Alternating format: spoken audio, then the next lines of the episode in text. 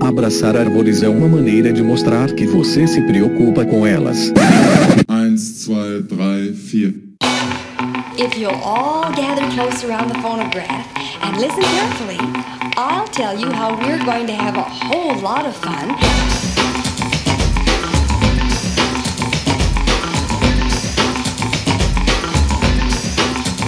Howdy, aqui é Fernando Lima e este é o Desabraçando Árvores, um bate-papo sem firula sobre ecologia e conservação, a vida, o universo e tudo mais. Eu estou aqui direto de Atibaia, São Paulo, e logo aqui do meu lado está a Miriam Perilli. E galera, nós soltamos então o episódio 40 neste domingo, um episódio temático sobre organização profissional aí, para quem está né, no isolamento, precisa se organizar, precisa de criar uma rotina. E tudo muito bem, tudo muito bom, mas as coisas não são tão simples quando temos filhos. Então, dona Mirinha, o que, que foi esse episódio?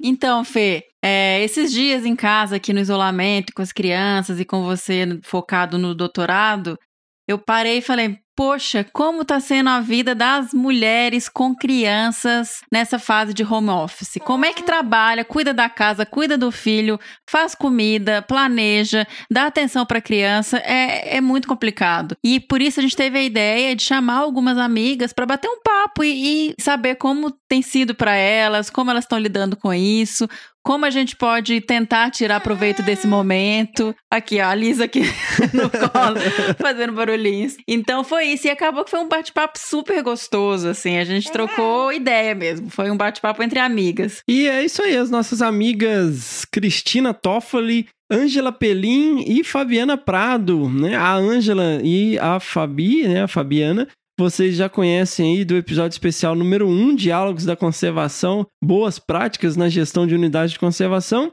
E a nossa querida amiga Cristina Toffoli já apareceu aqui também no podcast várias vezes e tem um episódio só sobre a jornada dela, que é o episódio 2 do Desabraçando. Então confira lá esses episódios para saber mais sobre o trabalho né, e a história dessas conservacionistas que estão na linha de frente de incríveis projetos de conservação na Amazônia e são mães e estão no isolamento. Não se esqueçam de seguir o Desabraçando nas nossas redes sociais, lá no Facebook, página Desabraçando Árvores Podcast, no Instagram e no Twitter, o arroba Desabrace. E fiquem ligados também, galera. Nós precisamos aí sempre de um apoio para poder manter esse projeto online, manter esse projeto funcionando. Se você se sentir compelido a fazê-lo, você pode apoiar financeiramente a partir de um real lá no www.padrim.com catarse.com.br barra desabrace ou no catarse.me barra desabrace. Ajuda a gente aí, nós usamos esse recurso para pagar a edição. Você pode conferir aí todos os links no post, inclusive um link para uma planilha mostrando como esses recursos estão sendo utilizados. Então toca aí para esse bate-papo sensacional com essas mulheres incríveis.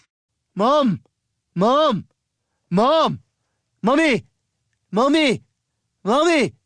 Mama! Mama! Mama! Ma! Ma! Ma! Ma! Mom! Mom!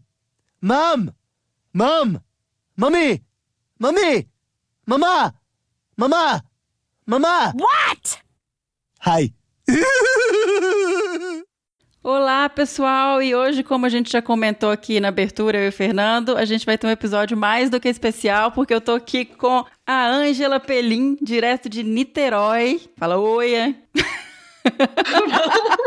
oi, pessoal! Ah, tu não falou que tinha que dar oi. Desculpa. A Fabiana Prado, direto de Brasília. Oi, gente, tudo bom? Quem quiser saber um pouco mais e quiser ouvir as meninas, elas participaram do episódio especial 1, né? Gravando com o Fernando o, sobre a série técnica do IP. E também com a Cristina Toffoli, direto de Campinas. Olá, pessoal, tudo bom? Como é que estão de quarentena? a Tina, a gente também tem um episódio especial aí, né? Que foi o episódio 2 do Desabraçando, bem no comecinho Sensacional, quem quiser conhecer um pouco mais a Tina. E todas trabalhamos com pesquisa, com conservação, então todos trabalhamos no Instituto de Pesquisas Ecológicas, no IP, mas o que a gente veio aqui hoje foi para falar de outra coisa. A gente veio falar um pouquinho de como está a nossa vida, todas somos mães e trabalhamos com conservação e temos que também lidar com um monte de outras questões em casa. E a ideia desse bate-papo surgiu muito a partir daí. Eu estava em casa esses dias é, no confinamento por causa do Covid-19 e teve uma hora que no meio da loucura eu sentei e falei, gente, o que vai acontecer? O que vai acontecer com essas mulheres durante esse período? Mulheres que estão em casa trabalhando em home office com crianças e sem ninguém para ajudar na maior parte das vezes. Como que a gente vai sobreviver a isso e como lidar com essa produtividade? Como lidar com o fato de cuidar da casa e das crianças e tentar continuar com uma sanidade mental e tentando produzir alguma coisa. Então, é, a gente pensou em trazer esse episódio especial, batendo um papo sobre isso. Claro que tomando cuidado, gente. Isso é uma situação de qualquer forma de privilégio, porque a gente está em casa com todo conforto, podendo falar sobre isso. A gente pode ficar em casa, então quem também pode, por favor, fique em casa. Mas a gente queria trazer essa perspectiva das mulheres que estão é, fazendo home office em casa nessa fase do confinamento. E aí, assim, eu já até vou começar por mim falando como está sendo um pouquinho para mim nessa questão de relação com o trabalho, que é o mínimo, gente. Eu estou conseguindo fazer o mínimo porque eu tenho uma filha de um ano e quase um ano e meio e um de cinco. Então, assim, tá uma loucura. Meu marido, Fernando, né? Host do Abraçando, tá na fase final de doutorado, então tá muito ainda preso ah, com os trabalhos e eu fiquei com a carga maior um pouco. Então, produtividade profissional para mim já tá muito baixa. Eu não sei como é que tá para vocês, gente, como é que vocês estão conseguindo lidar com isso em cada realidade, né? Uma coisa legal também que eu vou mencionar antes é que cada uma de nós tem um cenário diferente. Então, eu acho que isso é bem legal para essa conversa aqui de como tem gente em apartamento, em casa, tem filho adolescente, eu tenho uma filha pequenininha. Então, vamos falar um pouquinho sobre isso isso. Conta aí, Fábio, como é que tá essa fase para você? Eu vou, eu sou a Fabiana Prada, tô aqui Isso. em Brasília, né? Eu moro num apartamento. Aqui em Brasília, os apartamentos são bem pequenos, né? Então, o meu apartamento ele tem uns 80 metros quadrados e eu tenho três filhos. A Sofia que tem cinco anos, a Laura que tem 20 e o João que tem 16. Então eu tenho três realidades diferentes, assim. E como a Miriam falou, né, é, a gente trabalha no IP desde muito sempre. Eu já tenho na minha rotina trabalhar home office, né? Eu nunca dei tanto valor para escolas e para as pessoas que para as pessoas que trabalham assessorando a gente na nossa casa, né? Porque a gente tem que parar tudo, né? Então, a Anitta que trabalha aqui em casa, ela ela está em casa também, né, para segurar a, a, saúde dela da, da família e ajustar essa rotina de trabalho, porque o, o, trabalho ele não parou, na verdade, né? E é o que você falou, cai muito o nosso rendimento, porque daí a gente tem que olhar para esse cenário assim de, do dia a dia e se reorganizar né? Uhum. E com isso eu tenho dois grupos bem diferentes, né? De atenção que eu tenho que dar à Sofia, que está entrando agora na escola, e os dois mais adolescentes adultos, assim, que têm outras preocupações com esse cenário que está vindo por aí, né? Então está sendo bem, bem interessante de, de se reorganizar a vida, assim, né? Dentro desse espaço pequeno, assim. Sim. E a gente tendo que produzir, né? E manter o equilíbrio. Acho que eu acho que isso é importante para a gente, né?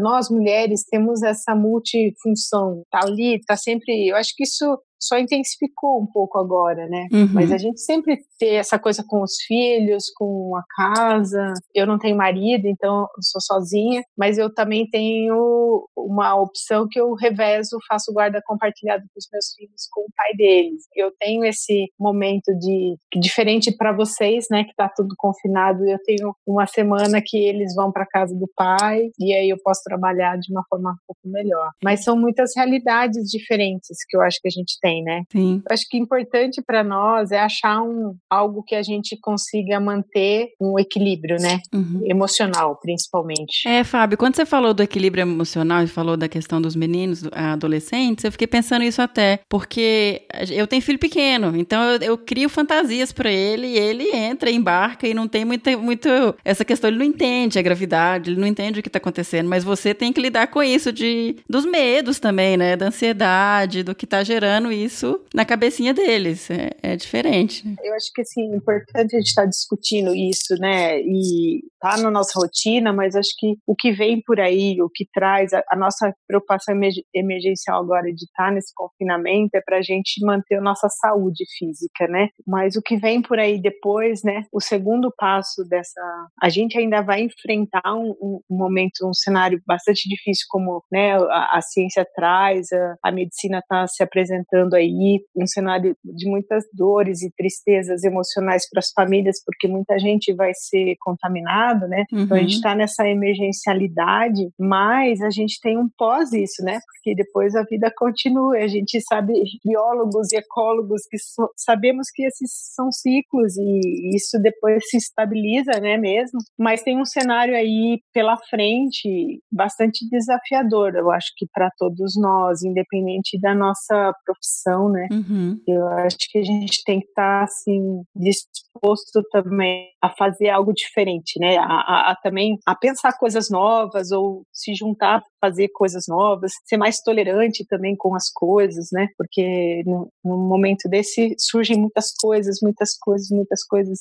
Muita gente quer ajudar. Eu acho que é bacana isso também da gente estar tá vendo na, nas redes e tudo mais que o brasileiro é um povo solidário, né? Eu acho que a gente tem que também trazer aprendizados positivos disso tudo. Os meninas, tira o microfone de vocês do, do mudo, porque aí vocês podem interagir, rir, conversar e tal, porque eu acho que senão fica é, esquisito.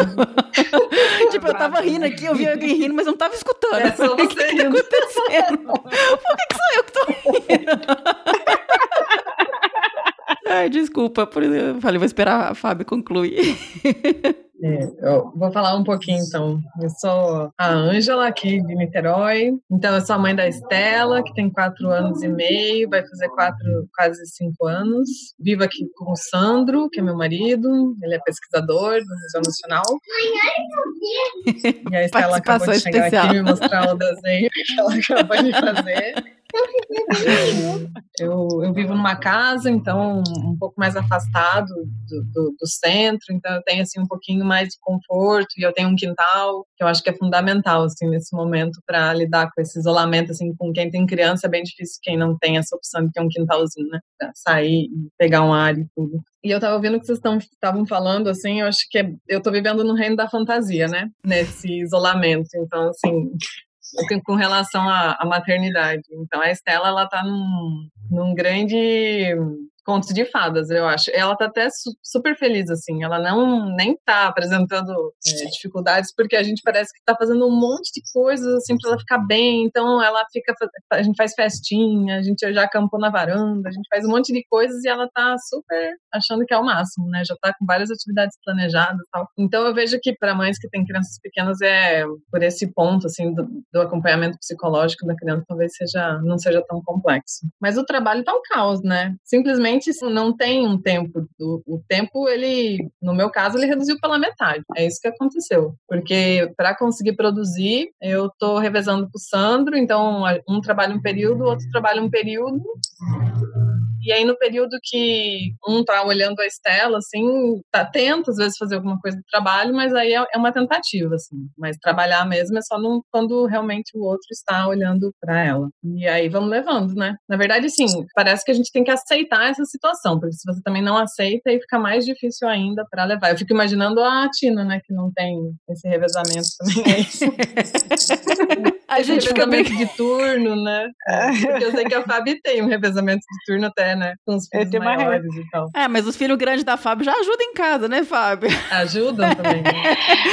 ajudam e desajudam, é, né? É. Ajuda. A hora que eu vejo tá o, o, o João Vitor de 16 brigando, rolando pelo chão com a é. Sofia. E... Meu Deus disputão, né? É.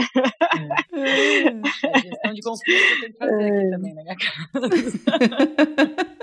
E, aqui, a gente tá falando de trabalho e tal, mas descanso também não existe, né? de produção. Ah, existe, sim. Como é que tá aí pra você, Tina? Você comprando chocolate sem parar Item de necessidade básica, chocolate aqui em casa. É, eu moro em Campinas, a Tina, né? Eu sou a Tina. Eu moro aqui em Campinas. É, eu tenho dois filhos. O Tito tem seis anos e o Caetano tem três anos. Eu moro numa casa quase na zona rural. Então, além do quintal que eles têm, a gente tem, né? Não só eles, eu também. É, tem um quintal para a gente ficar, brincar. Tem um passarinho do pé quebrado que a gente está alimentando já. e tem uma fazenda do outro lado da rua, que é só passar a cerca também. Dá para dar uma caminhada, porque não tem aglomerações, né? Uhum. Então, isso está sendo bem tranquilo, assim, nunca, eu nem penso em morar em apartamento, assim, né, não sei que seja uma necessidade, morar em Brasília, por exemplo, é difícil ter casa, mas nunca agradeci tanto ter o privilégio de morar numa casa com quintal, com árvores, com grama, do que agora, porque está sendo essencial isso. E os dois têm uma idade próxima, né? Então, e eles interagem muito. Então, é super tranquilo, na verdade. Quando eu não tenho que fazer a gestão do, de conflito, eles ficam o dia inteiro brincando com o outro. Assim, tem aquela coisinha que dá uma briga aqui, outra. Então, tá bem tranquilo, assim. É, bem tranquilo, estou exagerando. Olha, fala a verdade. super tranquilo. Tem uma certa tranquilidade de trabalhar com eles, porque eles interagem um com o outro, né? Eles já têm idade. É. Pequenininho, como, como o Ian e a, e a Liz, que eles ainda não têm essa interação, né? Uhum. Mas vão ter daqui a pouco também. É uma maravilha. É. Que no caso, a Estela, eu sou amiguinha dela, né? Sou eu a amiguinha. Então, Pois é. Filho único é bem mais complicado nessa situação, porque você que tem que dar atenção, né? Quando tem outro para brincar junto, tem isso, né? Às vezes tá rolando no chão. Mas aí, assim, tem essa vantagem, né? De ter dois filhos da mesma de idade, de idade próxima. Sim. E vocês estavam falando da coisa da fantasia, de tentar não trazer para a realidade, né? Eu não tive muito como fazer isso com eles, porque eu tive sintomas de gripe, uma gripe esquisita, e eu virei suspeita de Covid, né? Ah. E a gente Ah. teve que ficar duas semanas trancados dentro de casa, só nós três. Inclusive o pai do Caetano não podia pegar eles. Vinha e ficava no portão para ver eles, né? E eles, mas por quê? Aí Eu tive que explicar o que estava acontecendo, né? Uhum. Mas não é uma coisa pesada também. É interessante isso, porque eles têm uma, uma né, a idade deles Uhum. estão muito no mundo da fantasia, então sabe que tá rolando, tem o coronavírus, eles ficam falando, ah, quando o coronavírus acabar, Sim. não tive muita outra opção, né? Porque, como a gente ficou trancado mas por que a gente não pode sair? Não, então, porque a mamãe é suspeita agora. com a Laura e o João, eles já são maiores, né? Então, eles têm outros conflitos, porque eles entendem mais, né? E aí a relação deles é ao contrário. A Sofia é assim também. A gente está tentando fazer, ah, vamos, essa mundo da fantasia, mas o, a Laura e o João, o João ficou bem preocupado. O João é, é bem preocupado, porque ele já pensa muito, assim, num cenário bem caótico, assim, tipo, porque a gente pode se contaminar, qualquer um pode se contaminar e, e Uhum. virar óbito, né? Então, essa relação com a morte, que é, a gente tenta não falar muito sobre isso, mas Hum. isso, ele é muito, tá muito presente nesse cenário também, né? Porque é o que a gente está tentando fazer, e, e tem muitas pessoas, claro, que tem esse grupo de risco, mas qualquer um tá sujeito, assim, a, a pegar e, e- e sofrer umas consequências nesse tipo. Então, no caso da Laura e João, eles ficaram mais tensos em relação a isso, sabe? Então, eles se preocupam muito. Eu percebo isso do cuidado comigo, com o pai, sabe? Uhum. Tipo, de, ah, não vamos é, ficar, vamos ficar aqui, não vamos sair de jeito nenhum, sabe? De, dessa coisa de, de cuidado com, com a gente, né? Isso também é algo que mexe um pouco, tá no nosso inconsciente, assim, né? Eu acho que é importante também a gente trabalhar essas relações internas de família, de amigos, né? Uhum. de, do fortalecimento desses laços que eu acho que estava mais nessa correria do dia a dia e tudo, né? A gente Uhum. estamos fazendo mais reuniões virtuais assim de happy hours com os amigos do que às vezes happy hour de fato que a gente fazia, né? É, isso mesmo. Eu acho importante a gente refletir também sobre esse outro lado que a situação do Covid traz, das relações, né? Da gente cultivar e preservar e viver muito o presente, né? Eu tenho um lado mais espiritualizado também, então isso também, essa questão de viver o presente, para mim é, é muito importante. Mas você estava falando da correria, Fábio, eu estava pensando aqui uma coisa que é, agora a gente está nesse confinamento, mas parece que as coisas não desaceleraram ainda. Então, assim, tanto a gente ainda tem os compromissos e tá um pouco nessa correria dos compromissos que a gente já tem, quanto parece que o próprio sistema, ele é muito voltado para essa coisa de seja produtivo, seja produtivo. Então, assim, Sim. você tá aí, você tá confinado, faça esse curso, assista essa live, olha esse conteúdo, publicações, um milhão e meio de publicações grátis e não sei o quê. Então, assim, eu tô me sentindo sufocada de, de informação e de coisas. E eu sou uma pessoa, assim, que eu gosto de aproveitar as oportunidades. Então, e aí eu me sinto meio mal porque eu não consegui ler nenhum livro grátis ainda dessas bibliotecas. não consegui fazer nenhum tour virtual nesses museus. Eu não fui no Louvre ainda. Eu não consegui maratonar. Ô, eu gente, não isso é muito consegui ver cruel. uma live. Cara, aí eu me sinto pior. Eu sei que é pira minha, mas tipo. Não, não é, sabe, não. Quando que a gente vai desacelerar de verdade? É, pois exata- eu fiz a escolha de abaixar um pouco, de desacelerar, mas eu fico me sentindo culpada quando eu vejo, nossa, olha lá, teve aquele curso, nossa, eu conversei com não sei quem, a pessoa tá fazendo isso e aquilo outro e eu não tô conseguindo fazer nada. Então, tipo, é muito doido isso, né? Não consegui, eu queria, tipo, sentar e ler um livro também, não tem esse problema. Mas essa questão da produtividade tá uma loucura, né? Tipo, tá, tá isolado, seja mais produtivo, aproveita a oportunidade, faça cursos. Não. Uhum. É super importante a gente fazer nada, né, gente? Na Sim. verdade. Eu acho que eu tô nesse movimento, eu não tô muito preocupada em fazer meu curso. De verdade, eu. assim, eu tô curtindo não fazer nada. Quando os meninos vão com o pai do Caetano, a coisa que eu mais gosto de fazer é nada, me permitir fazer nada, sabe? Porque tem uma cobrança da sociedade da gente ser produtivo e a gente é difícil a gente conseguir cortar isso, né? Ainda mais depois da ascensão feminina no mercado de trabalho, parece que a, cobrança para a mulher é maior ainda. Uhum. Cara, faça nada, sabe? Eu acho que a coisa que eu mais tô curtindo fazer é sentar no quintal, ficar olhando a passarinha lá, com o pé que- a passarinha, eu acho que ela é fêmea, né? A passarinha com o pé quebrado. A gente tem que se permitir, não ficar né, se cobrando e, ai, não, mas eu não tô conseguindo. Não, Natália, não, não faz mesmo, de boa. Vamos, vamos aproveitar, né, esse momento de, de confinamento para justamente fazer coisas que a gente não conseguia fazer, que é nada. que o que a Tina traz, eu acho super importante do ócio, né? O, Uhum. o ócio criativo, né? Que eu acho que a gente, com essa. Eu me sinto igual a Ângela, assim, nesse Não turbilhão conheço. de coisas. E Sim. Eu acho, eu, eu gosto muito de tecnologia. Eu acho super importante a tecnologia. Eu acho que tá surgindo um monte de coisas. Mas aí eu acho que nós temos que também se sentir bem o, com o quanto que a gente consegue acessar, né? Uhum. porque dá a impressão que é isso, que a gente tem que fazer um monte de coisas e não sei o quê. E às vezes a gente, a gente precisa do momento do nada, do, do deitar e não fazer nada, do, do ócio criativo, né, Tina? Com filho pequeno, a gente sabe a dificuldade de poder não fazer nada. Uhum. E aí, quando o Tito também vai para casa do, do pai do Caetano, que às vezes ele não quer ir, às vezes ele vai, enfim, né, não é o pai dele, ele vai só quando ele quer. Quando ele vai, que eu fico sem ninguém, eu falo, gente, é tudo que eu preciso da minha vida há seis anos, fazer nada.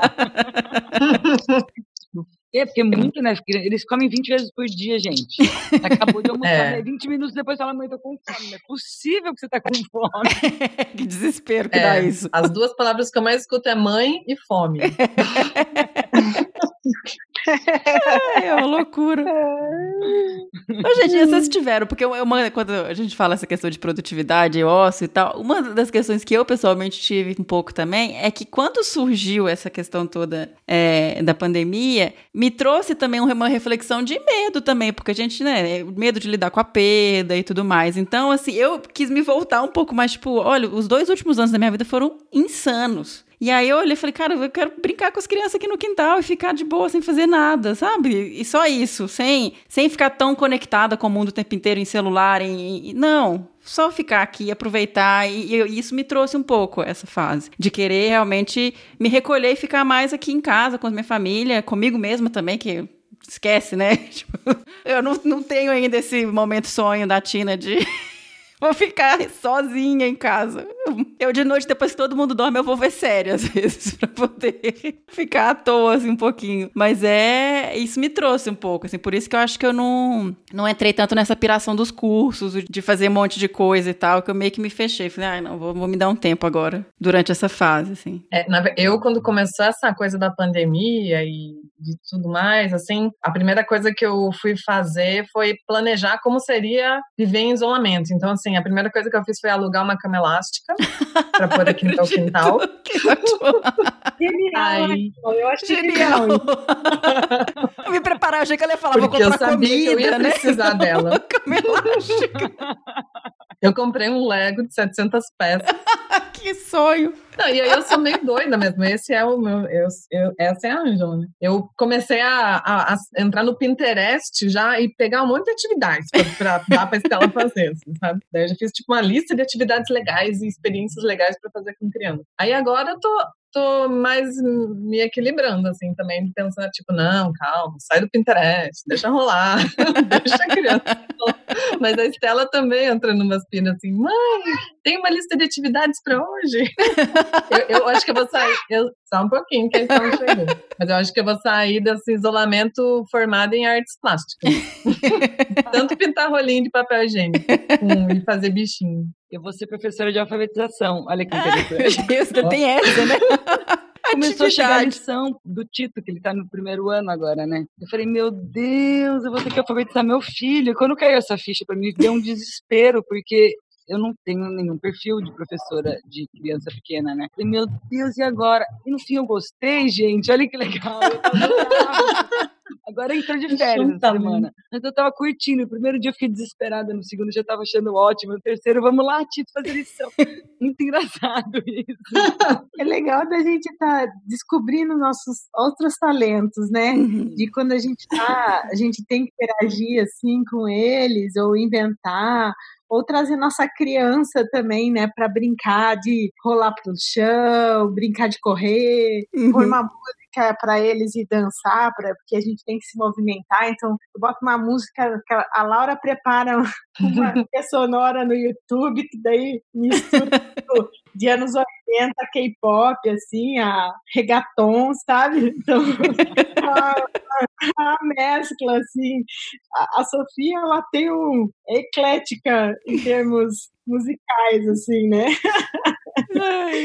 tem os irmãos grandes, né? Então, assim, eu acho que a gente vai se divertindo e olhando também, se divertindo de outras maneiras que a gente também não, não, não fazia antes, né? Eu acho que isso também é bacana, bem legal. É ótimo. É, é, em casa a gente tem cozinhado muito, assim, toda hora eu vou fazer alguma coisa, eu puxo eles, vai, vão comigo. A Alice faz um estrago, né? Pega e joga pra todo lado, mas o Ian me ajuda. E como é que vocês estão fazendo? Vocês conseguiram estabelecer uma rotina, gente, para os dias, assim? Então, porque eu tô tentando, mas tá difícil. Mesmo porque, assim, eu vou fazer uma rotina e um dia eu começo, no dia seguinte, aí de repente eu vejo um monte de roupa acumulando. Falo, ups, peraí, deixa ele fazer isso. Aí eu volto, aí eu tenho uma reunião, aí mudou a rotina de novo. Então, assim, eu, tô tentando, mas tá duro, assim, só de, pelo menos para ter um mínimo de planejamento para não perder total depois, assim, sabe? Eu tenho trabalhado mais de manhã, eu acordo bem cedo. Eu já acordava cedo, né? Eu acordo umas 5 e meia, assim, da manhã. E aí eu faço aula de inglês online, que eu já fazia. E aí eu começo a trabalhar e vou até, sei lá, meio de meio, uma hora, meio de meio começa já. E eu já trabalhava, assim, nesse sistema, que eu entro no meu escritório e fecho a porta. Assim, a gente tem esses privilégios, né? Eu, eu já tinha alguém que me ajudava com a Estela em casa, então quando ela não estava na escola, tem essa, a Daiane, né, amiga do coração, que saudade dela, é, que me ajuda com a Estela. Então, assim, é, mas também eu descobri, quer dizer, eu já sabia disso, eu tenho um, um, déficit de atenção muito grande, assim, então se eu realmente não fechar a porta e fechar a cortina, inclusive, que eu tenho uma, a porta de vidro, eu não consigo trabalhar. Se eu ver uma pessoinha passando ali do lado, que eu vejo assim, pela frestinha da porta de vidro, eu não consigo trabalhar, que eu me disperso. Aí eu pego, fecho tudo, fecho a cortina, aí eu rendo nessas horas. Só que assim, a questão é o tempo, né? Agora é metade do tempo, mais ou menos, porque daí o Sandro precisa trabalhar no outro período, né? E estamos indo assim. Daí no outro período que eu tô com a Estela é tipo tentando trabalhar, tentando arrumar casa, tentando cuidar da Estela e tentando fazer atividade da escola, que vem ainda, né, pra gente, assim. As escolas estão mandando atividades online pra fazer. Claro, ela é pequenininha, são atividades simples, assim, coisas bem lúdicas, né, mas Aí também entra no meu lado exagerado, né? Eu até fiquei me sentindo um pouco culpada, assim. Por exemplo, ontem a professora pediu para fazer uma experiência, colocar bicarbonato e vinagre num potinho. Tava falando dos vulcões, era para mostrar, né? Tipo, uma erupção de bicarbonato com vinagre. Aí, como era meu turno com a Estela, eu falei, ah, Estela, vamos fazer. Só que daí eu falei, ah, mas vamos fazer um vulcão de verdade? Eu peguei um potinho, pus massinha em volta e virou um vulcão. Daí eu vi o vulcão, daí eu pensei, mas vamos fazer um cenário de dinossauros com árvorezinhas? Daí já virou, tipo, um cenário de dinossauros, arvorezinhas, e daí eu já pus gelatina e virou uma lava vermelha que explodiu, assim, eu fiz o vídeo, e daí eu achei o máximo, né? Eu me divertindo também, né? Aí eu, eu mandei, né, pra, pro grupo lá dos pais, daí eu fico pensando que os pais devem ter me odiado, né? Eu odiaria Angela. Era só pra fazer um experimento do bicarbo- bicarbonato com o negócio. Mas não tem o que fazer. Não, ninguém mais mandou vídeo nenhum pro grupo. Uma metida. Tenho que fazer. sabe? Ai, essas mulheres que não trabalham. Aí eu tenho que me controlar, porque eu sou assim, tipo, tudo cresce na minha mão. Você se diverte também com isso. Uhum. né? Sim. Ah, com certeza. Ah, já que tá, que vá, né? Já que eu tô ali, então vou fazer. um- A rotina aqui, na verdade, eles estão brincando o dia inteiro. A minha rotina é Deixa eu brincar. deixa eu brincar. Tina, eu vou me mudar pra aí. Não, mas é porque tem dois, Ângela. Cara, eu falei, meu Deus, o segundo filho, quando eu engravidei, né? Fiquei meio desesperada. Mas depois que cresce, cara, quando é bebê é difícil, porque, né, geralmente a idade é próxima. Mas, cara, eles são brode. Entendeu? Eles ficam brincando, um defende o outro às vezes. E aí tinha a rotina de depois do almoço fazer a lição do Tito, mas agora ele tá de férias até dia 20. E aí uma coisa que eu estabeleci, e isso é a única coisa que está mais definida além da lição, é o horário do desenho. E como eu estou trabalhando, é muito fácil colocar o desenho e deixar eles é, assistirem. Se eu morasse num apartamento, filho único, eu não ia ter muita opção. Mas aqui eu tenho a opção deles não verem desenho, porque eles ficam numa boa brincando, né? Só que é lógico que eles querem, mãe, deixa eu ver desenho e tal. Então o desenho eu estabeleci só lá para as quatro horas. Depois do lanchinho da tarde, é o desenho. Porque senão fica demais. Eu acho que quem não tem a opção tem que deixar no desenho e ok, entendeu? Sem peso na consciência nenhuma. Mas como aqui eu tenho a possibilidade de não deixar no desenho, aí eu evito. Mas eu acho que não é momento pra gente ficar se julgando, pra É. gente ficar com culpa, sabe? Acho que é momento pra gente ficar bem tranquilo mesmo, falar, dane-se. Vai ver desenho o dia inteiro hoje porque eu tenho uma reunião importante, ok, entendeu? Vai comer um miojo hoje e beleza, sabe? Não dá pra gente ficar carregando essa culpa. A gente tem que realmente relaxar e ficar bem. É o mais importante agora, né? Sim. Ficar numa boa. a Sofia, que ela.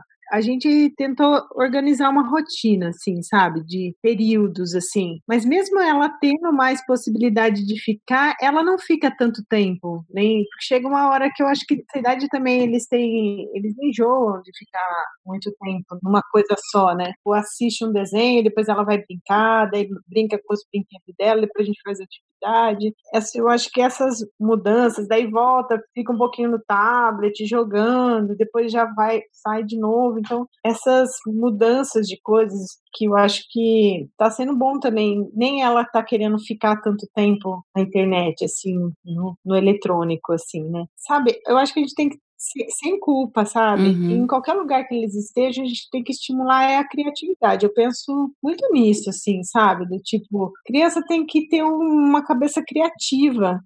E aí o meio é o que ela vai ter de possibilidades que você vai dar ali. Às vezes ela pode ser muito criativa dentro de um jogo eletrônico, criando coisas e também fazendo coisas manuais, enfim. A gente sabe que tem questões motoras que são super importantes de estar desenvolvendo para depois mais para frente, mas eles se você deixar um papel e soltar, eles vão criando coisas, né? Uhum. E essa coisa da imaginação de criar e correr e inventar histórias, eu É. acho que é um pouco a gente deixar fluir também, né? É, que em casa também fica mais, assim, a quando tá lá fora é mais tranquilo, sabe? De quintal, aí eu acho que eles se soltam mais, assim. Dentro de casa um pouco menos. E eu tenho o objetivo de manter a Alice sem quebrar nada até o final desse negócio, porque ela não pode ver uma escada, né?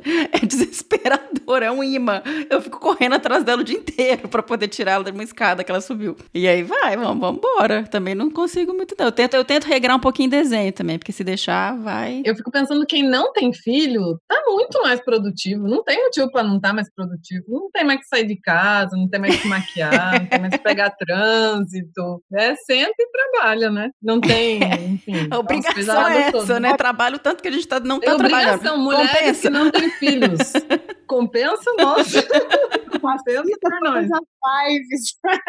Mas Não, e aí mulheres não. Mulheres e homens, né? Sim, claro. Vamos- Todos. acho que eles têm o papel de compensar tudo que a gente não tá. que Quem tem que ver não dá conta agora. Mas sabe que eu acho que também é, é dar um vazio maior, né? Porque a gente tem companhia o tempo todo, querendo ou não. A gente não tá sentindo essas coisas, a solidão. Não, Sim. Não. Tédio? E a gente tem uns companheirinhos aí que cansa, que dá trabalho, cara, mas são nossos companheiros, né? Isso é muito legal de ver esse lado da companhia de estar lá com você. E a gente tem, né? Tipo, ó, eu limpo a casa, vocês guardam os brinquedos, enfim, Uhum. né? Estabelecendo também É combinados. verdade.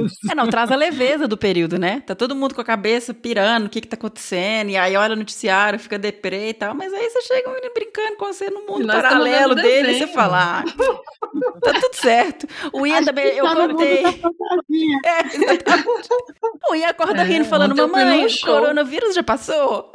Falou ainda não, filho, logo passa. Ah, ok, então, vou brincar. Não, vai demorar. É, mas eu acho que também é outra realidade mesmo, né? De quem tá, tá sozinho. Porque mesmo quando. Também o que é muito enjoa, né? Então Uhum. chega uma hora que É. viu todos os webinars, assistiu todas as. Já organizou as fotos. Mas, gente, 30 falando de lives. negócio, é, um pouco de assunto, mas voltando nas lives, assim, eu sinto também que, como a Angela falou no começo, eu não aguentava mais, porque eu tava, continuava trabalhando, tinha mil mensagens, mil vídeos sobre coronavírus na, nos grupos de WhatsApp, mil lives para você assistir. Um monte de gente resolveu fazer, compartilhar coisas, tudo muito numa superficialidade também, né? O que eu, que eu vejo também daquela agonia, aquele desespero, aí sai todo mundo fazendo um monte de tudo virtual, agora é tudo virtual. Às vezes sufoca um pouco, mas também fica um pouco na superficialidade, né? Esses cursos também, algumas coisas que eu abri, tem alguém falando, ah, mas uma mesmice assim também. Não, não vejo tantas coisas boas com profundidades. Algumas coisas eu acho muito legais, essas coisas do, dos museus, de você poder entrar nos museus, coisas que a gente teria que ir para lá para ver. Então, essa questão de artes eu acho muito legal. Mas em termos da nossa área mesmo, de conhecimento, e todo mundo resolveu fazer live, né? E eu acho que chega uma hora que também te sufoca, né? E satura um pouco disso. Né? Satura. O meu, que eu gosto de cozinha, então eu sigo muita gente que mexe com cozinha. Cara, deve ter umas 30 pessoas fazendo bolo e cozinhando ao mesmo tempo online, ao vivo, na live. Você abre, tem todas as janelinhas. Você fala, nossa, não sei nem onde que entro. Não vou entrar em nada. Aí você desliga e desiste. que faça um bolo. Eu não tenho os ingredientes. Esse povo, onde que estão comprando isso? Ai, falando É, em cozinha, uma coisa legal desse período de confinamento, eu voltei a fazer pão. Fazia uns 20 anos que eu não fazia pão. E até, cara, ontem eu consegui fazer um pão francês integral. Eu tô super orgulhosa. Liguei pra uma amiga que faz pão mesmo pra vender. Ela falou, não, é super difícil, super difícil desencadear. Eu falei, não, eu vou tentar. Voltei a fazer pão. Tô super feliz com isso também. Aí, ó. Tá vendo?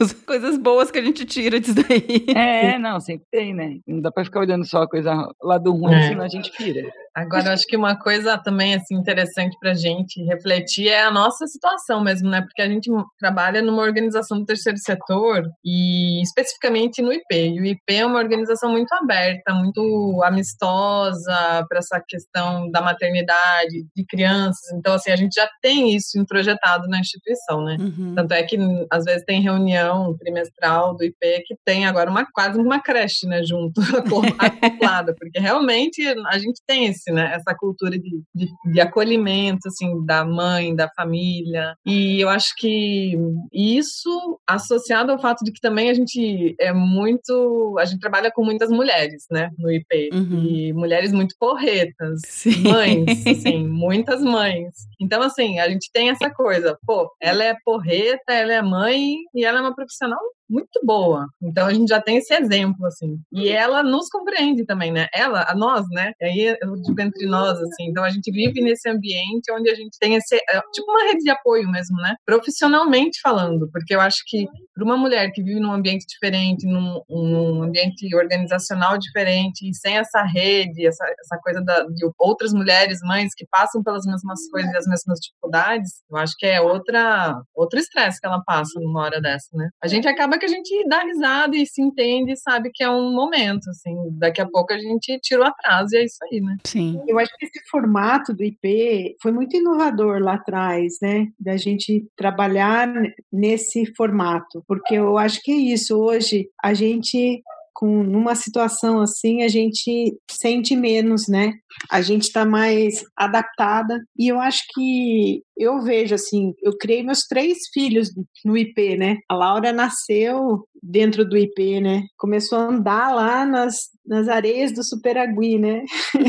Parque Nacional. Então, como a Liz, né, como o Ian e os meninos correndo lá pelo IP, agora a Sofia também. Então, o fato da gente, como mãe, estar tá mais próxima do filho desde o começo, porque eu acho que essa, essa questão da maternidade é muito importante para nós como profissional, né? A gente conseguir aliar a nossa vida profissional com a nossa maternidade, né? Eu fico assim com dor no coração quando eu vejo que uma mãe, quando chega com quatro meses, tem que voltar a trabalhar, daí tem que achar um esquema de creche e tudo mais.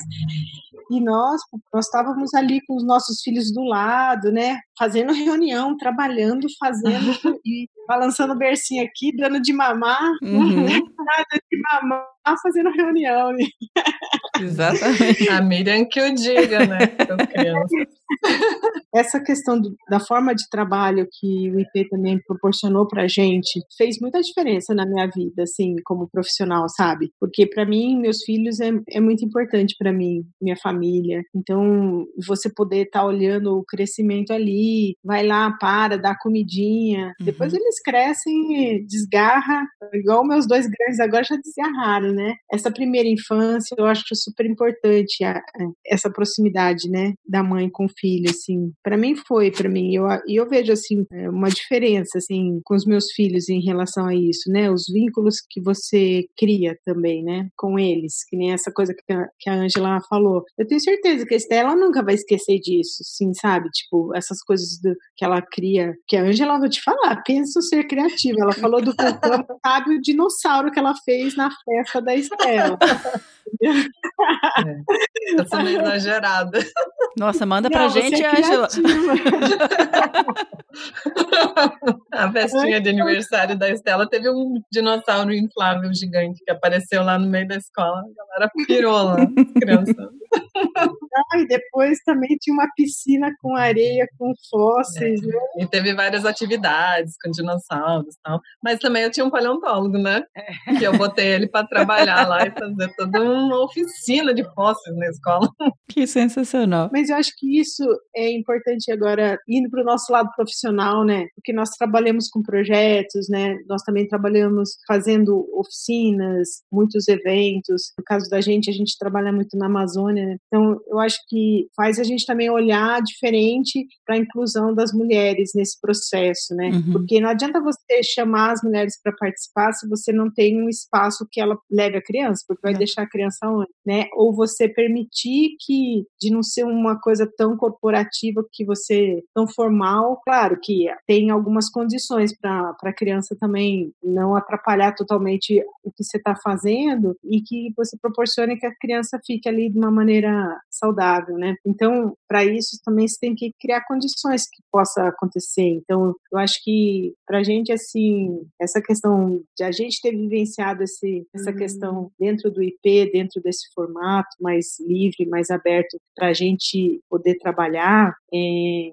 fez eu produzir muito mais, né? Porque eu acho que você tá ali perto do seu filho e não tá com a cabeça preocupada se, se quem tá cuidando tá cuidando bem e tudo mais, né? Uhum. Enfim, e também a gente olhar agora tá toda essa onda, né, da gente criar uma nova economia, de como vai ser essa questão para frente. Eu acho importante a gente trazer isso, sabe? Essa reflexão de como que a gente pode, vamos aproveitar do limão fazer uma limonada, né? Então se a gente vai criar outras formas de economia, outros formatos, que a gente também pense um pouco nisso, né? Desses formatos sair desse convencional que a gente vivenciou e que ele traga outros arranjos que sejam mais inclusivos, mais benéficos assim para a relação, né? Porque eu acho que o Covid ele traz muito essa reflexão para os nossos relacionamentos, para as nossas formas de relação, nossas formas de nos relacionarmos, né? E eu acho que a gente tem que levar isso para essa reconstrução que se vai se abrir aí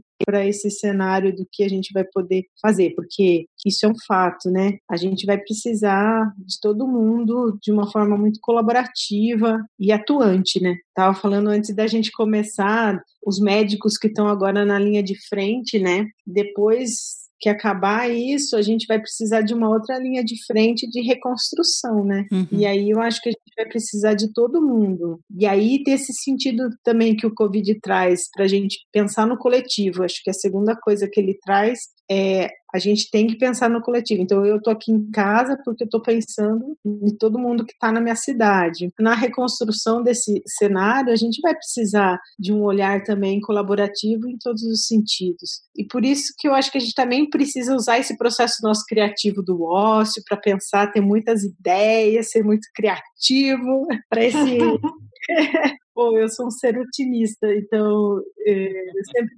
vou olhar flores no lodo. Então, eu acho que é um pouco isso, um pouco desse meu pensamento também, que a gente precisa trazer, sabe? Uhum. É.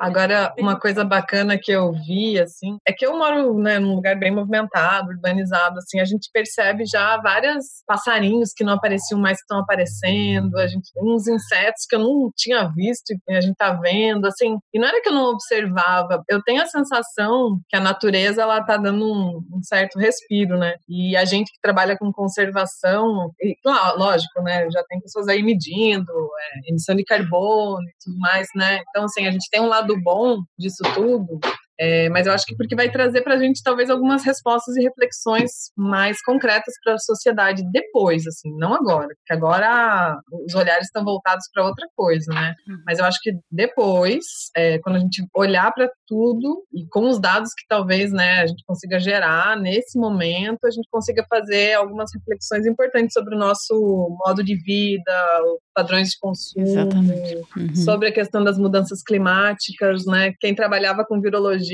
há anos, né, fala que a gente poderia ter um problema de uma gripe, enfim, inclusive de uma ser uma gripe mesmo, né, ser um vírus, né, gripal que que causasse um problema como a gente está passando. E do mesmo jeito, quem trabalha com conservação já tem falado há muito tempo da questão das mudanças climáticas, né? Então, eu espero não precisar passar por isso no uhum. futuro, uhum. por esse outro motivo, né? Tudo começou muito ligado à conservação também. Então, assim, que, que seja feita essa Sim. reflexão também e que, igual você falou, acho que tá todo mundo dentro de casa consegue repensar um pouquinho essa questão de padrão de consumo, essa questão de preciso disso mesmo? Não, acho que quando o negócio aperta, a gente vê que não precisa de muita coisa, não, que a gente consegue lidar com muito menos. E eu acho fantástica a fala da Fábio também, dessa questão de, da resiliência depois, né? E da força que a gente vai ter que juntar agora para reconstruir tudo assim que a gente sair disso. Porque a gente vai sair da parte de saúde em algum momento, mas a gente vai ter toda outra questão para lidar aí no, com o que vai virar a sociedade. E eu também quero ser muito otimista e pensar que isso vai trazer mudança que traga um pouco mais de igualdade, porque o que eu acho que a gente tá mais ficando escancarado nesse momento são esses padrões de desigualdade, né? Então. Inclusive entre países, né? Sim. Não só dentro do país, mas de um país com relações de um país com outro, absurdas estão rolando, né? Se tem uma coisa boa, né, que talvez a gente tire de tudo isso, é isso, né? A sociedade repensar a sua forma de lidar com o outro, com a natureza, né? O ambiente como um todo, não só ambiente como a ecologia, não o ambiente, seres humanos, é, natureza, cidade, o consumo. Espero do fundo do meu coração que tenha esse, essa reflexão da sociedade de verdade, porque do jeito que a gente está andando, não vai durar muito tempo, não. E os homens, assim, os homens que vocês convivem com eles, tal, como é que tá para eles, assim? Eu, eu, posso falar que por mim que eu, eu, andei pensando assim, eu acho que tá bem dividido o trabalho em, em relação a tempo de trabalho. É, então, assim, eu tenho o meu tempo de trabalho e o Sandro tem o tempo de trabalho dele. O que não é dividido é o pós-trabalho, digamos assim, é o terceiro turno. Aí eu fico achando que a casa tá mais suja do que ele acha, então eu fica naquela, se você acha que tá sujo, então limpa, né? Eu, pra mim, tá bom assim. e aí, assim, eu vejo que ele tem um momento pós-trabalho que ele senta, que ele relaxa, que ele brinca com a Estela, mas, tipo, ah, curtindo. E eu tenho um momento pós-trabalho que é do tipo, ah, eu tenho que arrumar isso, ai, porque eu tenho que desinfetar aquilo, ai, porque. então. Mas, assim, aí eu, eu vejo essa diferença, assim, né? Mas em relação à produção mesmo, eu acho que a dele tá bem ruim também, igual a minha. Ah, aqui tá, tá. Na verdade, você tá mais sobre em cima de mim por causa da fase de, de finalização do doutorado do Fê, né? Mas a gente tentou fazer um mínimo de planejamento. Tipo, louça é dele toda. Às vezes eu preciso usar alguma coisa, aí eu lavo, mas eu pus na minha cabeça igual assim: não vou ver, vou ignorar, ele vai limpar daqui a pouco. E aí ele tem mantido. E eu sou muito bagunceira também, então a casa tá difícil. Mas eu tenho muito isso que a Angela falou. O Fê, na hora de vai brincar, ele vai brincar. Ele senta, vai pro quintal, É. ou ele deita no sofá e vida que segue, brinca, ok. Eu já tô brincando, catando as coisas ao mesmo tempo, assim, tentando arrumar e tentando Uhum. manter um pouco de equilíbrio na casa, assim, porque eu acho que também a minha cabeça tá o tempo inteiro pensando, tipo, peraí, ainda mais que igual você falou, as crianças querem comer 10 vezes por dia, e o Fê ignora, né, assim, tá ok, vai lá, pega ali alguma coisa e dá, eu fico, o que, que vai ter que fazer pro lanche, o que, que vai ter que fazer pro, pro almoço? Então eu acho que nesse sentido a gente é mais complicada também, a gente também pega essas coisas e fica mais quebrando a cabeça. De qualquer forma, eu acho que pra mulher sempre pesa um pouco mais, sabe? Isso na sociedade tem que ser mais equilibrado. Assim, e olha que eu acho que a gente é muito privilegiado de ter as pessoas que a gente tem do lado, que ajudam, que compartilham, que criam junto e que estão fazendo as coisas. É. E a gente tem que parar, a gente tem mania. Mulher tem essa frase sempre de que a gente só acumula as coisas e a gente acha isso uma coisa natural, sabe? Eu acho que isso a gente tem que trabalhar. É legal também nesse essa coisa das, da gente ter que fazer tudo, da gente também se organizar para os nossos filhos também Sim. fazerem coisas. Eu acho que Uhum. isso também é, é saudável para eles, sabe? Tipo, Uhum. eles ainda são pequenininhos, né? Mas tipo, ah, todo mundo, a gente agora tem o dia da faxina, então a Uhum. gente divide, cada um tem que fazer uma coisa, né? E Uhum. normalmente quando você tá com uma pessoa que trabalha em casa, eles acabam não fazendo. Os meus, na verdade, a gente já tinha um ritmo de deles fazerem coisas, né? Mas mesmo pequenininho, é legal, Uhum. sabe? De botar. a Sofia, ela tira o pó, enquanto. a é Claro que ela não tira, né? Mas, tipo, ela vai, pega o paninho, vai, ah, você faz aqui, Sofia. E eu falo, ó, não tá bom, não, faz de novo. É, é trabalho infantil, mas. Não, mas eu acho que é importante Também eles acho. também criarem é, essa questão de, do cuidado do espaço, né? Uhum. Nossa casa é um espaço e, e, e aí, assim, também, que nem eu acho que o, eu acho que tem essa relação, essa visão de com gênero, né? Porque o João também, meu filho, o padrão dele de organização é muito diferente. então, tipo, o quarto dele, ele tem que cuidar. Então, ele arruma a cama lá dele, mas ele fala: "Ei, esse aqui é meu jeito de arrumar. Daí eu também respeito isso. Não é o meu padrão. Fechar a porta do quarto dele. Então, quando a gente tá junto, né? Quando a gente tá trabalhando, a gente sai e volta, então a gente não fica o tempo inteiro junto com, com as pessoas que a gente tá se relacionando, né? E agora a gente tá 100% do tempo. E aí aquelas coisinhas que às vezes irritam a gente no outro, ela começa aflorar um pouco mais, né? Então Uhum. também é esse exercício do equilíbrio de você dessa de- desse, dessa relação, né? E isso que você falou é muito legal, porque desde pequenininho já faz assim. E menino eu acho muito importante, porque menina já nasce com ganhando um fogão, né? Então, tipo assim, pelo amor de Deus. Mas aqui não, ia passa aspirador, ele ajuda a lavar a louça, sabe? Ele vê o Fê fazendo as coisas também, porque senão, gente, se a gente quer mudar, a gente tem que pegar os menininhos pequenininhos pra A fazer. responsabilidade de filhos homens nessa sociedade é muito maior do que de filhas mulheres, para a gente criar homens que sejam diferentes daqueles que a gente, da nossa geração. Uhum. Porque é isso, é, na verdade é, é o exemplo, né, de pequenininho é o exemplo, é ver o pai fazendo também. E não a mãe falando você tem que fazer, só que o pai não faz. Né? É, é- nossa, é uma responsabilidade gigantesca. e tem influência de fora também, né? De uma sociedade patriarcal que a gente vive no Brasil. então. Sim. É, mas eu acho, Tina, não é só com a gente educar os homens, mas eu acho que nós somos uma geração, né, que, bom, os meus pais tinham ainda essa coisa da, da mulher ter que, né, cuidar das coisas, então, por mais que eu trasse um outro, a gente tem uma outra formação, uma outra visão de, de trabalho, de relação da mulher e tudo, né, Mas a gente ainda tem umas. Eu, eu tenho umas coisinhas ainda, essa coisa tipo da cuidar da casa. Do, então a gente tem ainda aquela coisa da música como os nossos pais é muito forte mesmo, né? Por isso que eu acho que é super importante como a gente que eu estava falando lá atrás, a importância da gente estar tá próximo nessa primeira infância dos nossos filhos, porque também é educar as meninas para que elas também ajam dessa forma. Quando ela crescer também, ela vai ser uma mulher diferente, porque acaba que ela não vai querer fazer tudo também. Então não é só criar meninos, eu acho que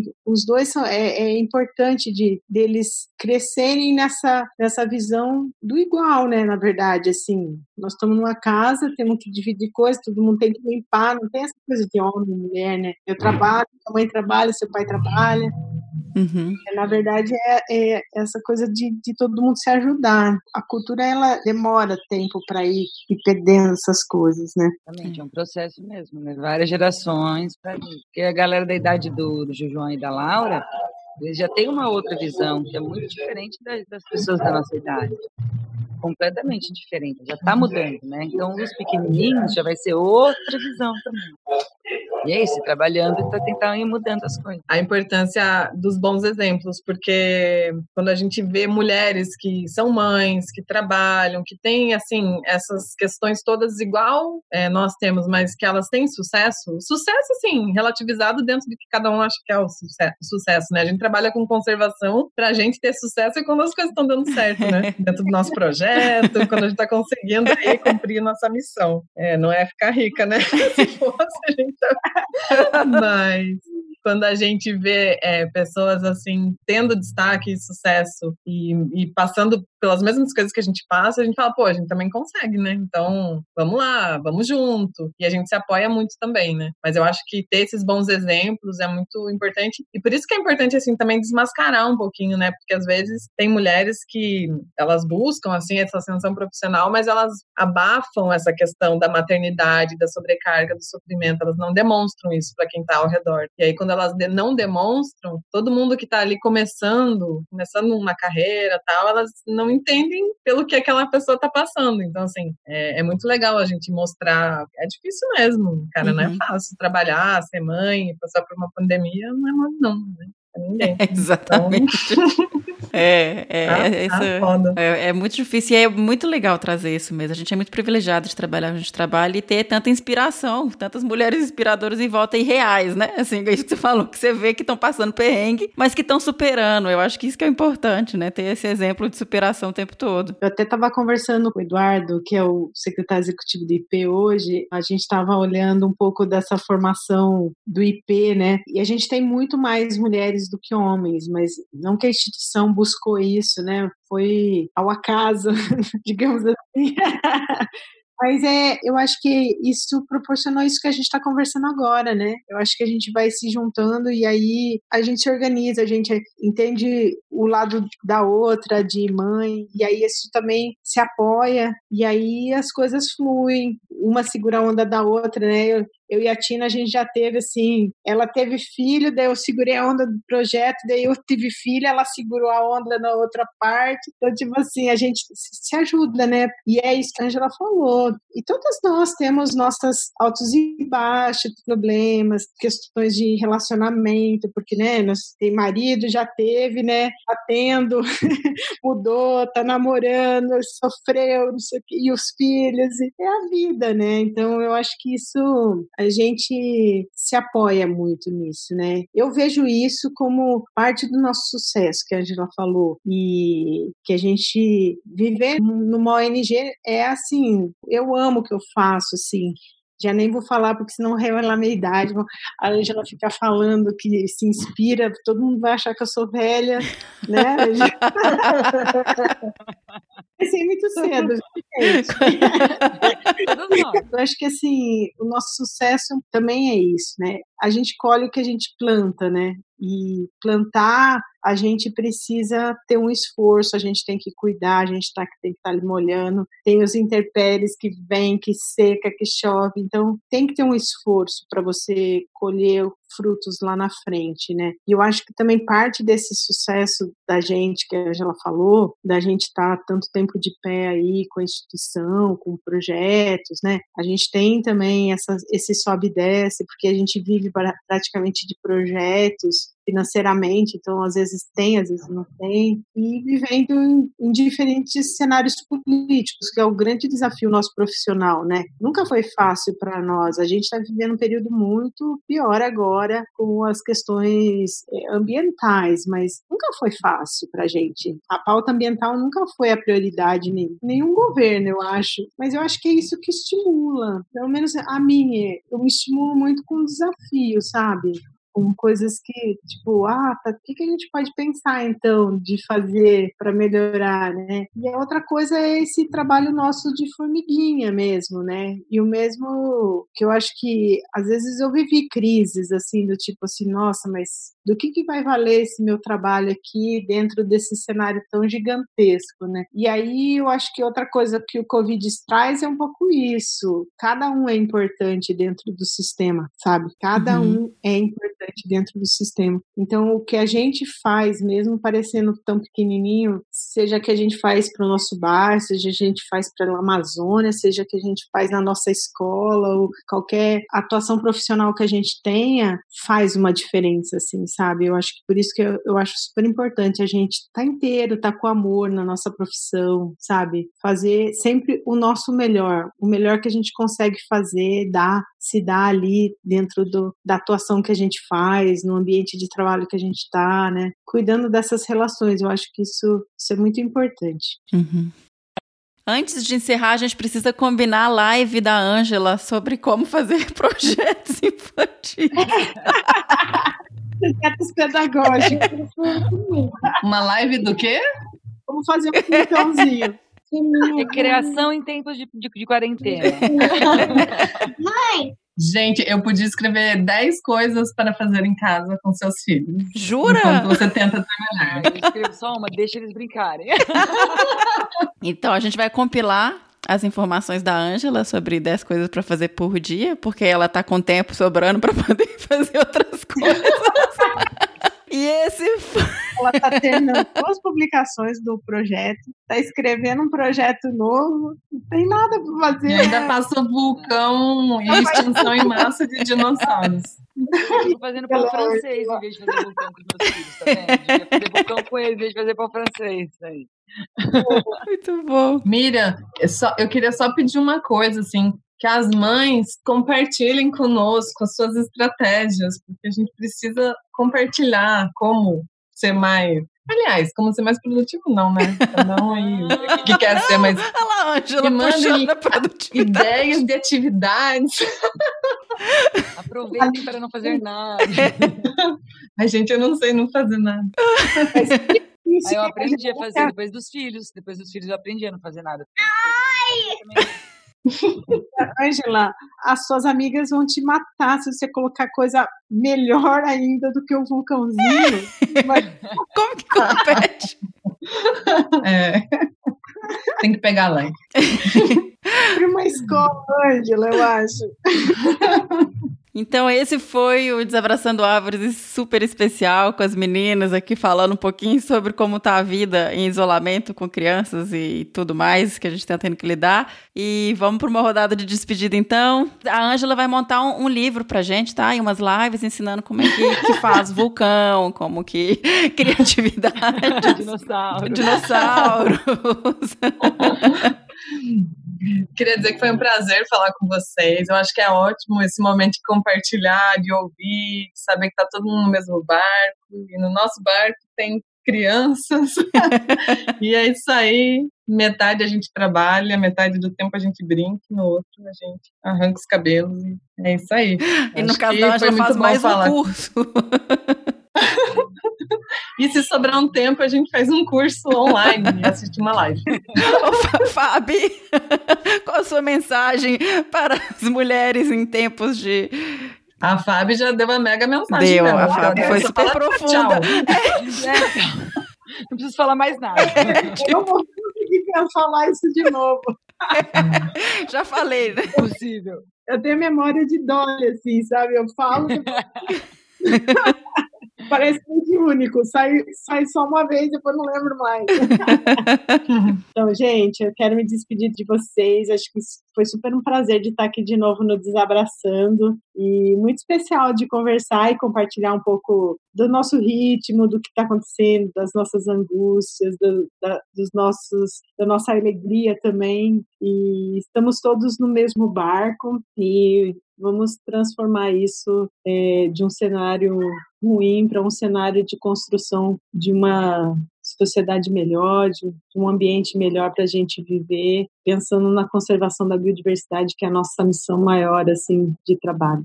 É isso. Obrigada, um beijo grande para todo mundo. Obrigado, mulheres maravilhosas, super poderosas. Tina! No projeto a gente falou que não vai mais chamar de meninas, né? Porque é, na coordenação do projeto que eu coordeno, só tem mulheres. Sempre fala, oi meninas, tal meninas. Eu falo, não, gente, não vamos mais nos chamar de meninas. A gente vai falar, oi mulheres, oi mulheres poderosas, oi mulheres maravilhosas. Chega de menino, não, não somos meninas, somos mulheres. Obrigada, primeiro a Miriam Fernando pelo convite. Foi super legal conversar com vocês, três, né, especificamente. Obrigada a todos que estão tá, tá ouvindo a gente. O recado, acho que eu já falei, mas eu vou repetir, né, para a gente não se cobrar, a gente cuidar da gente, cuidar dos próximos, né, das pessoas que estão ao nosso redor, fisicamente, mas tem pessoas que estão mais distantes, mas também estão precisando de cuidado, de um alô, de uma ligaçãozinha, enfim. Vamos nos cuidar mais e que se a sociedade não mudar, pelo menos a gente é, tenha mudanças dentro da gente para melhor, né? Pequenas mudanças que a gente consiga nesse período de crise da humanidade, a gente buscar coisinhas, pequenas coisas, não precisa ser um, ah, eu vou mudar pra caramba, não, mas pequenas mudanças para nós sermos ser humanos melhores, é ruim melhor, né? Mas enfim, mas é isso. Não se culpe, não se cobre.